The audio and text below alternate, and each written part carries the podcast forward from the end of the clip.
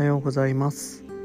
菊ナヌクは岐阜県飛騨市の喫茶店喫茶ナヌクが発信するポッドキャストです。今日も朝から配信してます。最近ね飛騨地域よく熊の目撃情報が出てるんでええ皆さん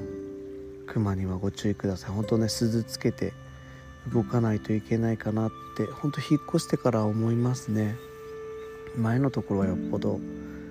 同じ古川町内でも熊出るようなとこじゃなかったと思うんですけど今はね山がすぐそこにあるんで、えー、気持ちがいい分注意しないところもあるなと思ってます、えー、皆さんの家に独特の専門用語ってありますか？家だけのルールとか家だけの略語とか。うちだとコスケンコルバってのがあります。とこれはですねもうそもそもコスケンコルバっていうのはフィンランドのウォッカか。すごい強いお酒で。でフィンランドの方はえーまあ、すごく有名なお酒なんですけどそれを飲む時はソーダ割りとかじゃなくて、まあ、ショットでカッて飲むんですよね。基本割らずに飲むっていう飲み方をしててでその描写が、えー、映画「かもめ食堂」にも出てきてですね、え、かもめ食堂に来たお客さんがコスケンコルバって頼んで、えー、ショットに入った非常に強いお酒を一気に飲むっていう。そのラリーをしたりするんですけど映画の中でですね、えー、その映画にちなんだ我が家の えー、専門用語？専門用語？我が家限定の言葉なんですけど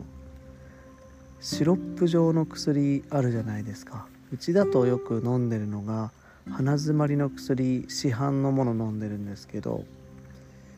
えー、シロップで専用のこうほんとショットグラスみたいな容器がついてるのでそこに注いでクッて飲むんですよね子供が。でそれのことを、えー、コスケンコルバ飲んでるみたいだなっていうので、えー、そうやって呼んでます。なのでお薬飲むよとかじゃなくてあれ今日コスケンしたとかさあコスコルの時間だよとか略したりしてコスケンコルバって言ってですね2人とも飲んだりするんで、うん、そのショットを飲み干して僕らから振る舞ってるみたいな。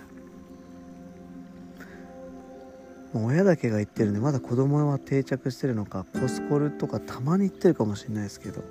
何のこっちゃって感じですよね。うん。ちなみにコスケンコルバっていうのはフィンランドのフィンランドの、えー、中の村の名前みたいですね。それを作ってる村なのかな。うんそういう村があるみたいです、まあ、その村の名前を言って薬を飲んでる。シロップ状の薬をですね。うん。花粉症の時も飲んでたのかな。あ熱があった時だ。インフルエンザの時だ。飲んでたんですね。それもコスケンコルバって。言ってました。お薬の種類は関係なくコスケンコルバって。言ってますね。はい。皆さんの家にもなんかねこれこうやって言うよとか。なんか昔テレビで見た時はテレビのリモコンのことをリモコンって言わずにチャンネルピッピって言ってる家庭があったりとか若槻千夏だったっけな当時の。うん言った気がしますけどそういう家だけの専門用語またあったら教えてください。僕もまだあると思うんですけど出てこないこういう時になるとって感じなので。ね鼻が出ますね。やっぱり鼻すする音がどうしても入っちゃうので。編集をね後でするんだったらこれ消すんですよ割と。鼻すすってるから。でも最近はねもうそのまま配信しちゃったりしてるんで。まあそれもいいかなと思って言ってます。えー、皆さんは最近ドラマ見てますか？うちは TVer で見てるんですけど、えー、ドラマって第1話とか第2話見た時にあこのドラマ面白そうだなとかあこのドラマこの表現が出てくるってことはきっとつまんない人が作ってるかもとかって思うと見れたり見れなかったりがあるんでハマるハマらないって第1話に見た時のなんかこう後味感で分かったりするって偉そうに言ってますけどま僕はそう思うんですよね。うん。なのでそれで見れなかったドラマって結構あってでその中で今やってるドラマだと1個しか見てなくて、えー、オードリー若林と南海キャンディーズの山里の過去を描いた「だが情熱はある」っていうドラマなんですよね。僕もこれ TVer の宣伝に出てきたから見てたのかなって思うんですけど何も知らずに見てわ面白って思って毎回夫婦でね見てるんですけど1回目の終わりであこの2人有名な ジャニーズの人なんやって気づくぐらい、まあ、ジャニーズバイアスもゼロで見たんでそれが良かったのかな、まあ、2人とも演技がですねすごいなってまああと春日の役の人もすごいなって思うけどああしずちゃんもすごいなって思うけど、まあ、全員なんか憑依してるぐらいもうそのものにしか見えなく本人そのものに見えてくるというか。うん。なんかねそこにまず引っ張られて見てたんですけどまあ、ストーリーも面白いしサクセスストーリーでも友情物語でもないって言ってるんですけど結構見ててですね生活の中のヒントというか、まあ、自分をこうエンパワーメントしてくれるような内容も含まれてるなとか思って見てるんですけどなんか自分に当てはめちゃうんですよね。でうちってお店やってるんでナヌクやってるんでで僕も常日頃結構悩みながらやってて悩みながらっていうか考えながらかなやってて。でこれって自分たちのやりたいことだからでも誰にもなんか分かってもらえない部分もあるだろうなとか果たしてこれが僕のやりらのやりたいことが果たしてこの近隣の人だったり来てくださってる人たちの求めてるものなのかなっていうそのなんだろうこう差の部分差っていうかなんでしょうね。差でいいかも。差の部分にハテナが浮かぶ時よくあるんですけど、まあ、3年やってたらまあそういう風でももういいかなっていうか無理してやってもできんもんはできんし、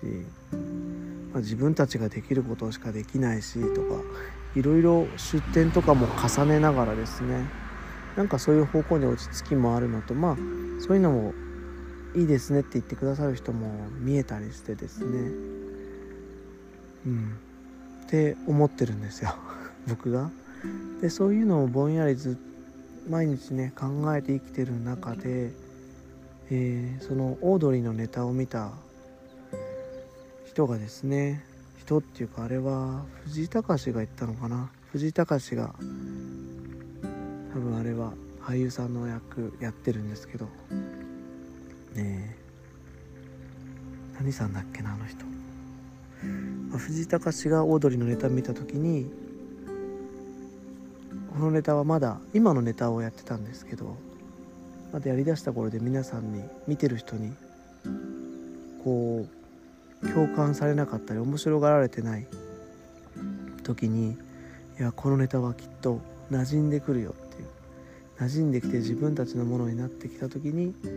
評価されるみたいな話をしてて僕もそれなんか勝手に自分に当てはめちゃってもっと馴染んでくれば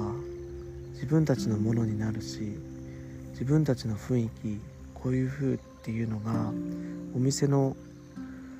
もっとねカラーというか、うん、そのものに直結していくのかなってなじませるっていう言葉がすごい響いてそういうところからもいろいろ学ばせてもらってるいいドラマですね。本当僕思うんですよ。このドラマ見ずに皆さん何見てんだろうなって思っちゃったりもするぐらいなんですけどなんか聞くところによると酷評されてる部分もあるみたいでうん面白いのになって思ってますね。そうなんかだから馴染むとか、うん、あやってる方向間違ってなかったやなって思える時がきっと来ると思うんでうん。って思いながら見てますね。あとはね意外だったのが最新話見てた時にうちの奥さんが横でですね「あ春日は私だ」って言ってて「あなたは若林」って言われて私本当何も考えてないしで僕がずっと考えてああだこうだ考えてああでもないこうでもないってあの舵取りではないですけど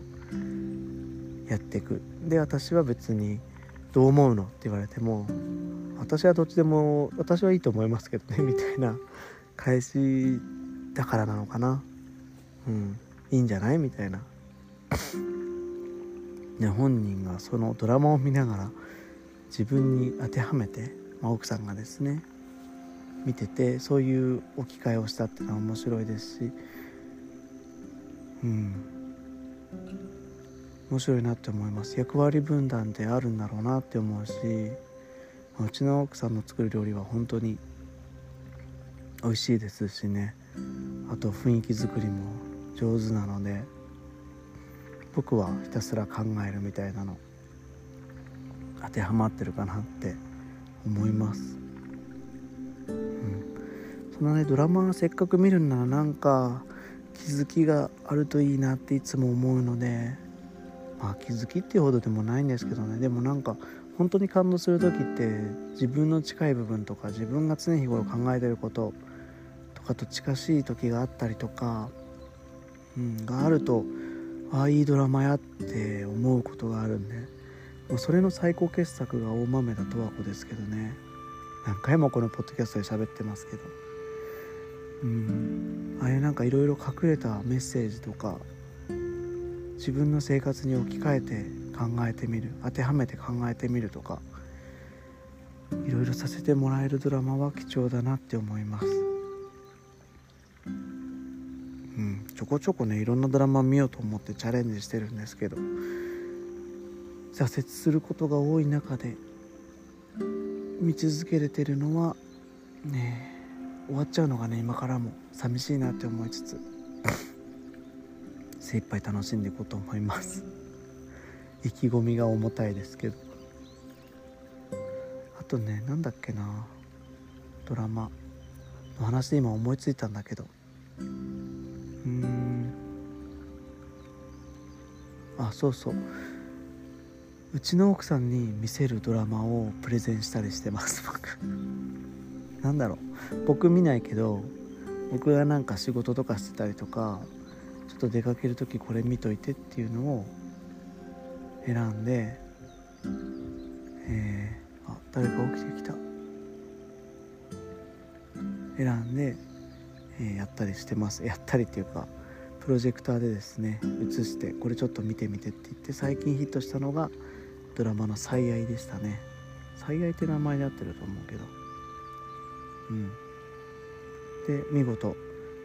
えー、我が家ではヒットして僕は見てないんですけど、うん、作業してる間これ見といてねって言って、うん、今そのドラマが切れたんで探すのに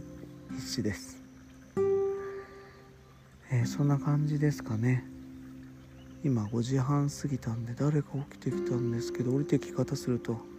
子供な気がするので、えー、土曜日タコライスと何かお待ちしてます。タコライスすごい定番化してきましたね。本当にこの金曜日と今日の土曜日予約たくさんもらってるんで。あタコライスが定着した。そのまんまですけど。うんなと思ってすごく嬉しく感じてます。今後もヒット商品になっていくといいなと思いながら大切にしていきたいと思います。はい、えー、昨日新作の T シャツがサンプルで届いたんでちょっとこれ嬉しいなかっこいいなと思って、えー、見ています。また皆さんにお披露目できるのを楽しみにしています。はい、えー、聞いてくださってありがとうございました。終わりです。